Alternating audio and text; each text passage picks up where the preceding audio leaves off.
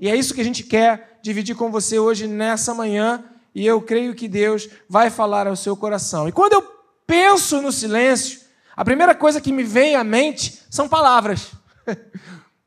Então eu quero introduzir dizendo para você que a Bíblia nos orienta sobre as palavras que nós dizemos. Por exemplo, é, vamos lá, Narlete, Tiago, capítulo 1, versículo 19. A Bíblia nos orienta sobre as palavras que nós dizemos, porque o tema é silêncio, mas quando eu aponto para o silêncio, eu aponto para a ausência de palavras. Né? Então a Bíblia a ausência de palavras, a ausência de pensamentos, quietude de coração. E a Bíblia fala especificamente do, do, do silêncio das palavras. Tiago 1,19 diz: Meus amados irmãos, tenham isso em mente. Ou seja, é um, é, um, é um tipo de informação que vem de Deus que você não pode esquecer. Sejam todos prontos para ouvir. Alguém quer falar? Você vai ouvir. Porém, sejam tardios para falar e tardios para irar-se. Então existem dois comportamentos que nós devemos postergar, que nós devemos adiar, que nós devemos empurrar para outro momento, que é o falar, que é o irar. Mas existe um comportamento que tem que haver uma predisponibilidade em nosso coração, que é ouvir. E como é desafiador sermos pessoas capazes de ouvir. Mas é um conselho bíblico que você ouça mais e que você fale menos. Que você tenha uma disponibilidade maior para ouvir do que para falar. Amém, queridos? Isso não diz ali se é para o homem ou para a mulher, é para ambos os sexos, masculino e feminino, macho e fêmea. Amém, queridos? Tá? Eu estou sendo bem específico para deixar bem claro aqui a posição bíblica com relação ao gênero, homem e mulher, macho e fêmea, varão e varoa, e outros sinônimos que diz que homem é homem, mulher é mulher. Qualquer mistura que tiver no meio do caminho, de Deus não é. É rima. Então veja, tardios para falar e disponíveis para ouvir. E Deus vai então nos orientando. Bom, se eu tenho que ser tardio para falar, eu tenho aqui um impulso, uma, uma direção de Deus que me aponta para o silêncio.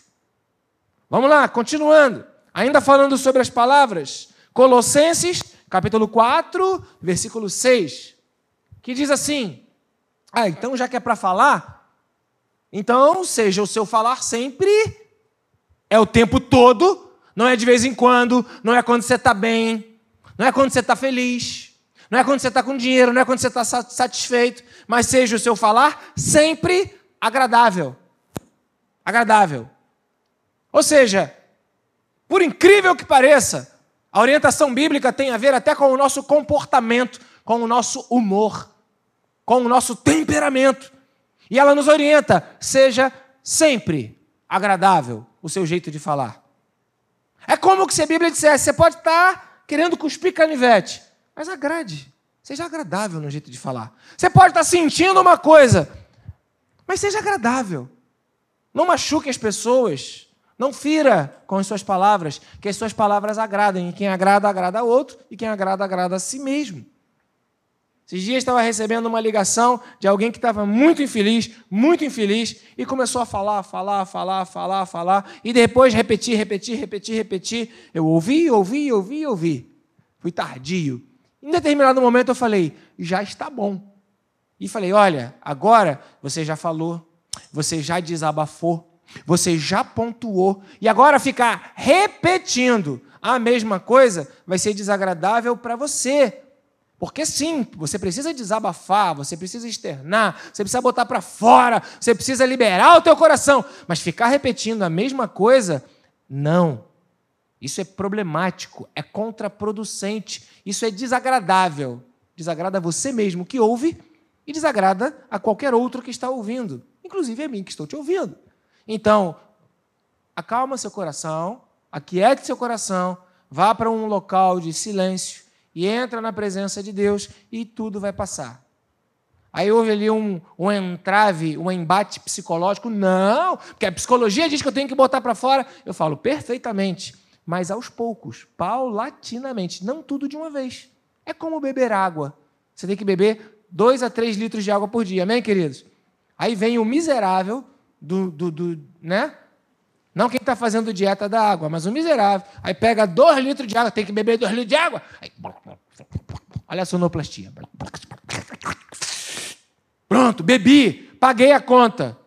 Você está jogando para fora todos os teus sais minerais, você está forçando o teu rim para um trabalho exagerado, você está jogando fora um monte de nutrientes e o resto do dia é capaz de você começar um princípio de desidratação, porque você precisa de água durante a sua caminhada, durante o dia. A mesma coisa diz respeito ao desabafo. Você não vai desabafar tudo de uma vez só, porque é impossível. Então você precisa ter o hábito de abrir o seu coração e continuamente liberar, porque não vai conseguir fazer tudo de uma vez, né?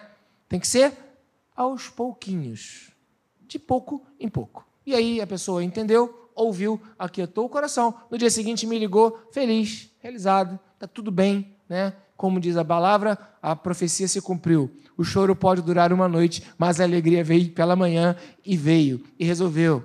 Mas seja o seu falar sempre agradável. Pessoas que são desagradáveis na fala desagradam primeiro a si mesmo para depois desagradar aos outros. Isso não é vontade de Deus para a sua vida. Então, se o seu falar não for, se o seu falar não for agradável, opa, vá para o silêncio. Que é melhor calar do que falar aquilo que desagrada a você e aos outros. Amém? Então seja o seu falar sempre agradável. Paulo complica a nossa vida, o Espírito Santo complica e diz temperado com sal. Ou seja, que tenha sabor, que tenha alguma coisa que seja é, é, quase que dentro de, um, de uma degustação palatável, que faça, é, é, que dê prazer. E ele usa esse temperado com sal. Né? Se talvez fosse um pouco mais para cá, ele usa, utilizaria outros temperos, né?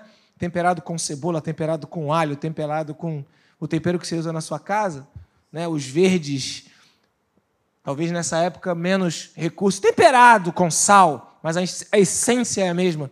Uma palavra que, que seja é, palatável para quem a ouve. Para quê? Quem ganha com isso? Qual a vantagem disso? A vantagem não está no outro, está em você mesmo. Para que você possa responder, para que você saiba responder a cada um. Então quem ganha é você. Se você se for preocupado, atento em ser agradável e ter palavras temperadas, você vai ganhar com isso. O objetivo de Deus sempre será o bem, a alegria, a paz e todos os frutos que tem no Espírito Santo. Quem perde com isso? Quem não ouve a voz de Deus e ao invés de entrar no silêncio, continua falando do jeito, da forma, no modelo que não agrada a Deus. Quem perde é você. E Deus quer que você ganhe, Deus quer lhe abençoar. Portanto, seja o seu falar sempre agradável e temperado com sal. A Bíblia também nos orienta sobre o silêncio. E aí, se você. Ah, qual o texto clássico? Acho que é uma expressão bem interessante sobre o silêncio. Eclesiastes, capítulo 3. Todo mundo já ouviu falar desse texto algum dia? Se você ainda não ouviu falar, ouça agora. Eclesiastes, capítulo 3, versículo 7 é o texto do tempo. Há tempo para todas as coisas. E aí vem falando sobre vários tipos de tempo. Tempo de rasgar. Outro dia, algum tempo atrás, eu viajei com o Ricardo Meiofer para algum lugar e vi que o tênis dele estava furado. E eu fui lá, ah, tem um furinho aqui. Coloquei o dedo no furo do tênis dele, fiz um gancho com o meu dedo e rasguei. Tempo de rasgar. Né? Tem pessoas que gostam de usar coisas velhas, furadas, sem necessidade. Se você tem aquele furinho que tal, você está num tempo difícil, frequente o nosso bazar. Nosso bazar tem várias coisas que são de excelente qualidade, de marca, coisas que não têm furo, coisas que as pessoas ainda podem usar, mas que doam. Essa blusa que eu estou usando aqui hoje, falaram que eu estou de manga curta, que é diferente, essa eu ganhei do pastor Carlos, porque ainda tem esse bazar pessoal, né? Uma vez eu fui na casa dele, estava com a minha blusa suja, Aí eu olhei para o guarda-roupa dele e falei: Hum, queria uma blusa assim. Aí ele falou: Então leva. Aí eu levei e estou aqui hoje com a blusa dele. Então, se você tem uma blusinha furada, rasgadinha, por necessidade, tá bom, Vem aqui no bazar, a gente pode te ajudar. Você compra a preços módicos, senão a gente oferta para você. Aí eu peguei aquele tênis do Ricardo e rasguei. Tem tempo que você tem que rasgar. Rasgar coisas. Sabe, queridos, uma coisa que eu tenho ficado revoltado, e aí vai um desabafo do meu coração, um apêndice aqui da mensagem, é a roupa que a gente usa para dormir. Meu amado irmão, minha amada irmão, quem disse que você tem que dormir feito um morador de rua? Em nome de Jesus, cura a tua existência. Passa a dormir com uma dignidade no coração. Misericórdia. Oh, Jesus. Pronto. Desculpa o desabafo do meu coração. E eu estou pregando para mim mesmo. Volta para a mensagem. Então veja, tem momentos que a gente precisa rasgar. Tem coisas que estão velhas que a gente quer reaproveitar, panos, roupas, e o contexto é esse mesmo, que você não tem que endireitar, não tem que jogar fora. E tem coisas que você tem que costurar. Esses dias eu peguei com a flor de canela, carinhosamente é o apelido dado pelo seu marido, o Balboa, né? É, temos vários nomes diferentes aqui na igreja. Tem o casal é, Luiz e Magali, né? Tem a irmã Maria, que é mãe das duas Cristinas. Então, você vai vendo, né, que tem várias pessoas aqui na igreja que têm vários codinomes, né? É, por exemplo, o nosso irmão Miguel, que está nos ajudando na obra, junto com o Ítalo. Então, né, depois você se informa aí quais são os segundos nomes. A nossa irmã Denise, que tem nos abençoado como diaconisa. E aí vai. Tem tempo de costurar. Peguei com a Menara um endereço para poder costurar um casaco que a Drica tem, muito bonito, que descosturou aqui. Vou dar uma reformada. Tem tempo, oportunidade, é jeito para as coisas. Mas também tem um tempo de calar a boca meio agressivo, né? E eu, quando leio esse texto, eu lembro de Abacuque 2,20, que é um texto que é, eu usava muito quando eu era professor da escola dominical dos adolescentes. Abacuque 2,20, todo mundo falando ao mesmo tempo, e eu abri Abacuque 2,20. O Senhor Deus está no seu santo templo, cale-se diante dele toda a terra. E eu falava, cala a tua boca, agora você vai ouvir. Né? Aí o adolescente, ah, tá, tá bom.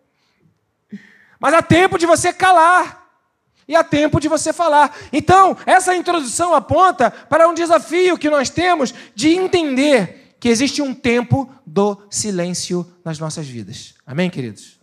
Vamos lá. As faces do silêncio pode ser em relação ao próximo. Às vezes isso implica em sabedoria. Não, não vou responder à altura quando eu estou sendo instigado. Deixe a pessoa me ofender. Eu não vou ofender. Eu vou ficar em silêncio. Eu não vou entrar naquele padrão dela. Não vou. Não vou. Eu não vou falar fora da hora apropriada, porque tem gente que fica cutucando você para você falar alguma coisa fora de hora. Fora de hora. Ontem lá eu estava assistindo um, um, dos seriados que a Drica gosta de assistir e tinha lá uma senhora na cidade que ela é a fofoqueira. E ela conta coisa fora de hora. Faz mal falar fora de hora. Né? Então, cuidado para não falar fora da hora apropriada. É um desafio para todos nós. Não é porque eu prego isso que eu estou acima disso, eu me incluo nisso. Então veja, a, a, a, sabedoria em relação ao próximo nas palavras tem várias, várias perspectivas ou várias faces. Tem coisas que a gente precisa aprender a calar e apenas guardar no coração. Isabel guardava coisas no coração a respeito do que seria o menino, João Batista. Maria guardava as coisas no coração a respeito de Jesus. Tem coisas que você não tem que falar, tem que guardar no coração. Tem coisas também que você não pode guardar, que você precisa compartilhar. A Bíblia mesmo diz: confessai as vossas culpas uns aos outros para serdes curados. Então tem coisas que você tem que falar, mas tem coisas que você tem que manter o silêncio. Ainda, se a gente esquece aí a, a, a, a, perspectiva da empatia, né?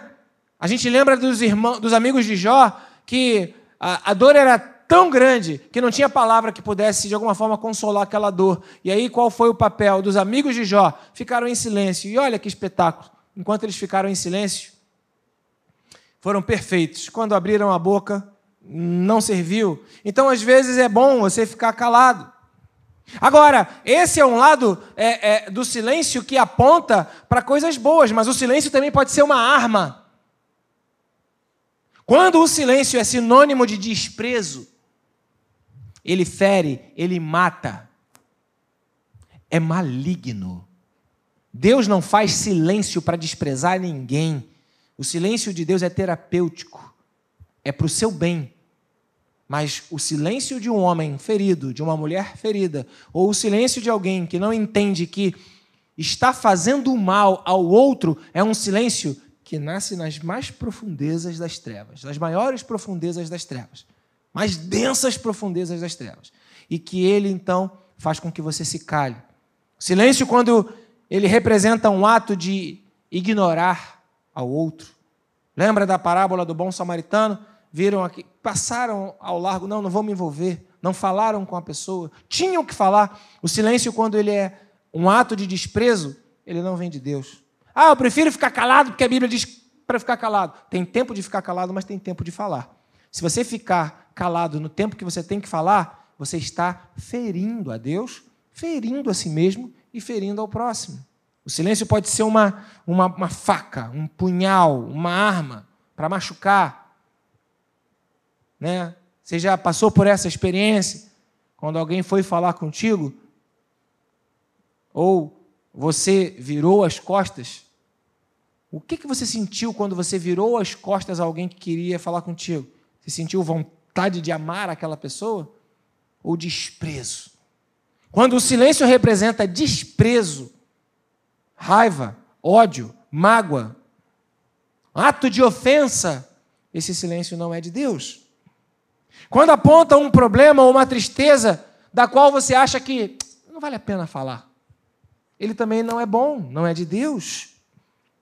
Porque tem coisas que você já não aguenta mais falar, não é? Aí você diz, eu vou ficar em silêncio, porque falar não adianta mais. Quando você pensa isso, você está usando o silêncio de forma equivocada.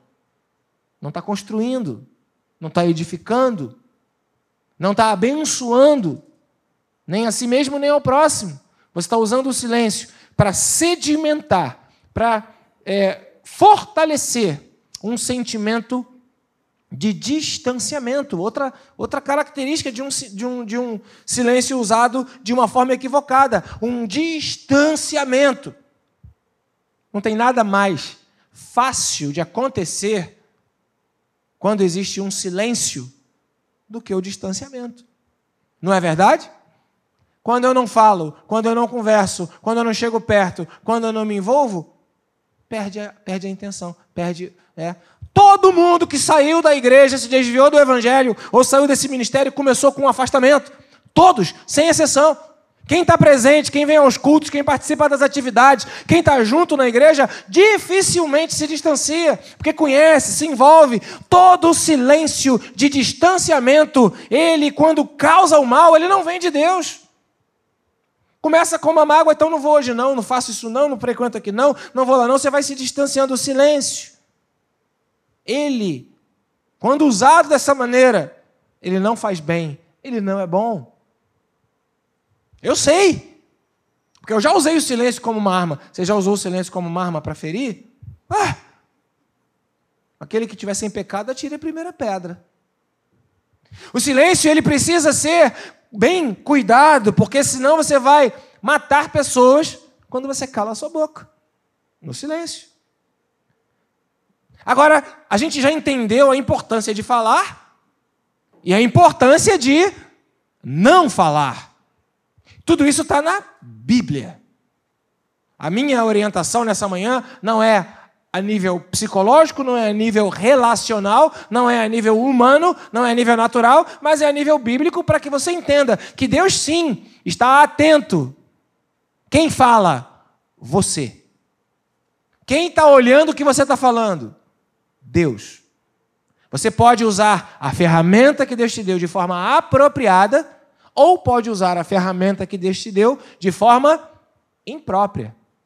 Eu também percebo isso nos dons. Você pode usar os dons que Deus te deu de forma própria ou usar os dons que Deus te deu de forma imprópria. Seja no trabalho, seja é, onde for. Então, a palavra é um dom que Deus nos dá e a gente pode usar de maneira própria, certa, correta, ou de maneira imprópria. O livro de Provérbios, ele apresenta muito os benefícios daqueles que falam bem, falam na hora certa. E é, tem um texto que legal que diz como maçãs em, é, é, bem, bem vermelhinhas, em uma bandeja de prata. São palavras. É, é uma coisa bonita, faz, faz bem. Tem alguns professores, eu sou um professor, mas de determinado nível, tem professores com nível melhor e mais alto do que eu, que eu tenho prazer de ouvi-los, porque falam bem. E é bom ouvir quem fala bem. Agrada.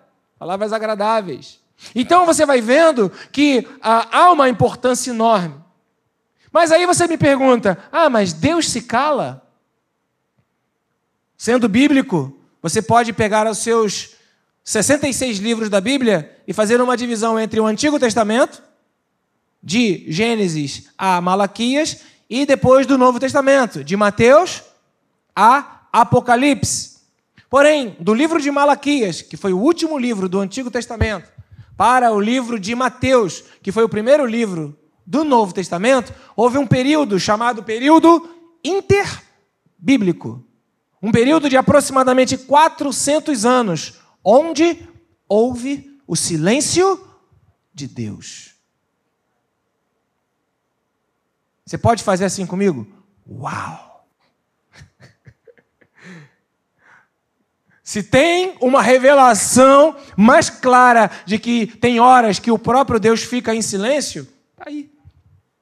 Ah, vamos continuar? Desde o início. No princípio criou Deus os céus e a terra. Primeiro dia, segundo dia, terceiro dia. No sétimo dia, silêncio de Deus. A gente começa a ver então que tem hora de Deus falar e tem hora que Deus não fala. E Ele sabe o que Ele está fazendo. E nós então nos submetemos a esse tempo, o tempo quando Deus não está falando. E aí entram as doutrinas da perseverança, fé, conhecimento do caráter de Deus, entendimento da fidelidade de Deus, e vamos vivendo no alimento que Deus nos deu antes. Porque quando Deus para de falar, é porque ele já falou antes. E nós temos um alimento para percorrer a caminhada até a próxima vez que Deus irá nos alimentar. Deus fica em silêncio. Com base nesse momento de introdução, a minha mensagem é, ela é, não é tão longa, mas ela precisava dessa introdução maior. Eu quero ler com vocês duas faces do silêncio de Jesus. A primeira é em Mateus, capítulo 26 onde no versículo 62 e 63, Jesus fica em silêncio. Em silêncio. Diante dos seus acusadores. Então, Mateus 26, 62 e 63. Está aqui na tela, está aí também na televisão, deve estar. Tá, né? Mateus 26, 62 a 63. Então o sumo sacerdote levantou-se, colocou de pé, Jesus não. Então já existe ali uma, uma postura de superioridade. E disse a Jesus, subentende que ele olhou, dirigiu-se, movimentou-se na direção, alguém sentado, e o sumo sacerdote disse: Você não vai responder à acusação que estes fazem? Só antes da gente ler o 63, eu quero explicar para você algo que foi perdido por causa da cultura. A expressão você nos dias de hoje, ela é coloquial e faz parte da dinâmica do nosso vernáculo, do nosso vocabulário, da forma de nós falarmos. Mas há alguns anos atrás, aqui mesmo no nosso país, década de 50, 60 e anteriores, a expressão você era quase que desrespeitosa. Era de baixa conexão com a pessoa com quem estava sendo dirigida a palavra. Você é algo que os mais antigos têm dificuldade até de chamar Deus de você, porque subentende um desrespeito. Esse é o poder do significado das palavras, dos signos linguísticos que trazem representações dos sentimentos. Quando o sumo sacerdote dirigiu-se a Jesus, isso foi lá, por volta do ano de número 30, 33, por ali. Nessa, imagina o que essa expressão significava. Você não vai responder à acusação que estes te fazem? verso 63. Mas Jesus, repita comigo, permaneceu em silêncio. O sumo sacerdote lhe diz: Exijo que você jure pelo Deus vivo, se você é o Cristo, o Filho de Deus. Diga-nos. Veja, queridos, nós exigimos que Deus fale, mas Jesus permanece em silêncio. Uh! É muito difícil quando um servo, quando um homem, quando um filho, quando alguém que subentende ser seguidor de Jesus ou servo do Senhor, não compreende que se você exigir que Deus ou Jesus tenha que falar, ele não vai atender a sua exigência. Você não manda em Jesus. Não manda. Não adianta exigir. Eu exijo! Eu exijo! Você tem que falar. Verso 63. Mas Jesus permaneceu em silêncio. Depois, no verso seguinte, quando Jesus achou que tinha que falar, ele falou: Veja, meus amados, a palavra que eu quero trazer ao seu coração da parte de Deus é que não vai ser a tua exigência que vai fazer Jesus falar. Ele fala quando ele quer. Ele fala do jeito que ele quer. E ele sabe o que, que ele vai falar quando ele precisar falar. Existe um silêncio de Jesus. Existe um tempo que Jesus não fala. Mas, perceba uma coisa: a nossa tendência natural é entender o silêncio. Por exemplo, quando a gente ama uma pessoa e aquela pessoa mantém silêncio, mesmo quando você quer contato, quando você quer falar, isso ofende, isso chateia, isso aborrece. E aí você então entende o silêncio como algo que está te ferindo. E ferido durante muito tempo, você resolve, vou ferir também. E fica essa guerra do silêncio. E aí, quando você vai para o seu relacionamento com Jesus, você acaba levando essa experiência de silêncio ruim que você tem com outra pessoa. E você entende de forma equivocada e distorcida que o silêncio de Jesus significa que ele está te desprezando. Que o silêncio de Jesus significa que ele está te ferindo. Que o silêncio de Jesus significa que ele está te ignorando. Não. Não. Todo o silêncio de Jesus tem um propósito. Todo silêncio de Jesus tem um propósito. Não é porque você não entende nem é porque você exige que ele fale, nem é porque você tem dificuldade de compreender quem é ele, o caráter dele e por que, que ele não te responde, que ele vai mudar, que ele vai deixar de ser Senhor, ou que ele vai deixar de cumprir os planos e propósitos dele. Larga de ser criança, imaturo na fé. Se relacionar como alguém que tem sempre que ser atendido no momento e na hora certa. Foi o que esse sacerdote fez. Na tradução revista e atualizada do pastor Ângelo, o sacerdote falou: Você tem que falar, eu estou perguntando, droga. Gente, criança, infantil, que exige que o Senhor fale, exige que o Senhor responda, exige que o Senhor atenda, exige que o Senhor dê a resposta, dê o presente, dê a graça. Ele é Deus. Posso ouvir um amém a isso? Amém. Ele é Deus. Ele continua sendo Deus, você entendendo ou não? Você gostando ou não? Nós que somos maus, sabemos dar boas dádivas aos nossos filhos e às vezes dizemos não para o nosso filho, ele não compreende, ele não entende, ele se chateia, mas o não é não e é para o bem dele. Quem dirá o Senhor, o nosso Pai Celestial, quando ele fica em silêncio? E nós entendemos como um não, nós entendemos como um distanciamento, nós entendemos como um afastamento, nós entendemos como algo nocivo. Nunca foi e nem nunca será. Porque o Senhor é o próprio amor. Ele transborda em amor, ele exala em amor. E quem conhece o caráter de Deus sabe como Deus trabalha, como Deus age. O silêncio de Deus revela a conexão que você tem com o caráter daquele que fala. Se você não entender que o Senhor fica em silêncio, você não entende que Ele é Senhor. E você vai ficar exigindo que Ele fale, que Ele fale, que Ele fale, que Ele fale, que Ele fale. Pois bem. E para encerrar a palavra, eu quero encerrar com Mateus capítulo 15, versículo 21 a 28, para falar o seguinte: então tá, então quando eu quero, o Senhor não ouve e ele vai ficar sem ouvir e eu tenho que ficar calado, e é isso mesmo? Não. Tem um jeitinho. Eu nunca me esqueço. Eu estava na porta do banheiro. Eu não sei de que igreja foi, mas a Giovana era pequenininha, três aninhos ou quatro no máximo, e a Luísa do lado, e eu estava dentro do banheiro, aquelas duas ali agora, que estão ali juntas, aquela dupla ali. Sofia devia estar correndo em algum canto que a Sofia vivia correndo e a, da, e a Daniela, Sofia, Gabriel! Quem lembra dessa época? Eu lembro bem. Né? E essa é a nossa igreja, família.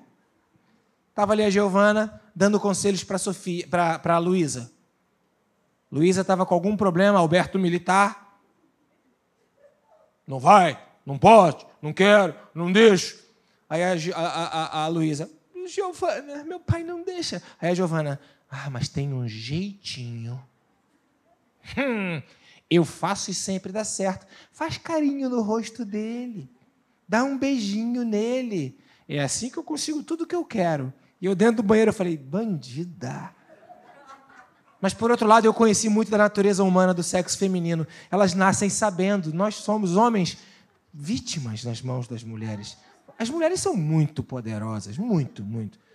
Aliás, é uma teoria, qualquer dia eu vou escrever um livro sobre isso, o poder das mulheres. São muito poderosas. Por isso que a Bíblia fala da mulher virtuosa, a Bíblia fala da mulher rixosa, a Bíblia fala da mulher. Mulher é muito poderosa. Vem com essa de machismo dentro da igreja, não. Porque mulher é que está dominando o mundo. Mulher é o pink, é o cérebro.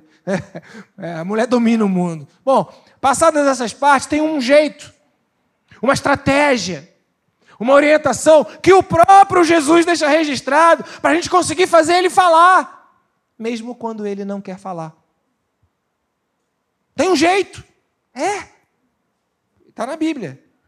Mateus capítulo 15, versículo 21 diz assim: Saindo daquele lugar, Jesus, Jesus retirou-se para a região de Tiro e Sidom. Uma mulher hum, cananeia, temos que aprender muito com essa mulher cananeia, natural dali, veio a Jesus gritando, gritando: Lembra que Jesus não responde quando a gente exige? não tem jeito. Vai gritar, não vai resolver nada. Senhor, me abençoa, me abençoa. Não adiantar nada. Vai ficar rouco, vai gritar, vai gritar, vai gritar. A mulher chegou nesse nível, gritando. Senhor, filho de Davi, tem misericórdia de mim. Minha filha está endemoniada, ela está sofrendo. Jesus, e tal, e gritando, e gritando, e gritando. Verso 23. Jesus não lhe respondeu palavra. É assim. Não é quando a gente exige. Ah, então de que jeito é? Então seus discípulos aproximaram de Jesus e fizeram um lobby. Ah, manda essa mulher embora. Está gritando, gritando, gritando. Lembra de palavras que não são agradáveis? Quem é que aguenta de gente gritando do teu lado? Gritando, dando ataque de pelanca, desesperado. Os próprios discípulos falaram: não dá para aturar essa mulher, não, Jesus. Então subentende aqui que demorou um tempo, né? Que ela insistiu, insistiu, insistiu, insistiu. E como tem também a perseverança, Jesus acabou respondendo: Não vou responder, não, não quero responder, não. Eu fui enviado apenas às ovelhas perdidas.